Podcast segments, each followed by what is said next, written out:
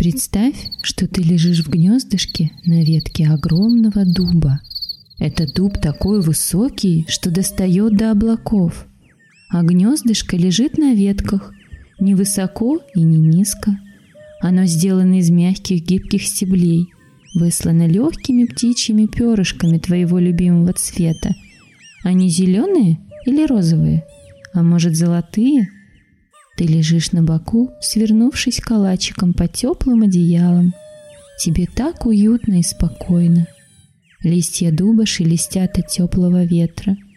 Если посмотреть на небо, увидишь пышные облака и розовый закат. Если посмотреть на землю, увидишь зеленые поля с цветами и овечками. Твоим пяточкам тепло. Ты в полной безопасности. Ты не на земле и не на небе.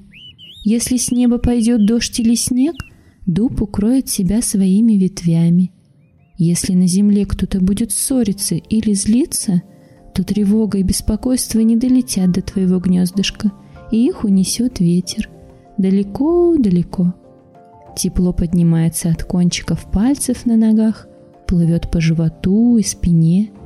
На небе потихоньку одна за одной загораются звездочки – и когда загорается новое, слышится тихий день, как будто позвякивает колокольчик. В воздухе пахнет травой и цветами.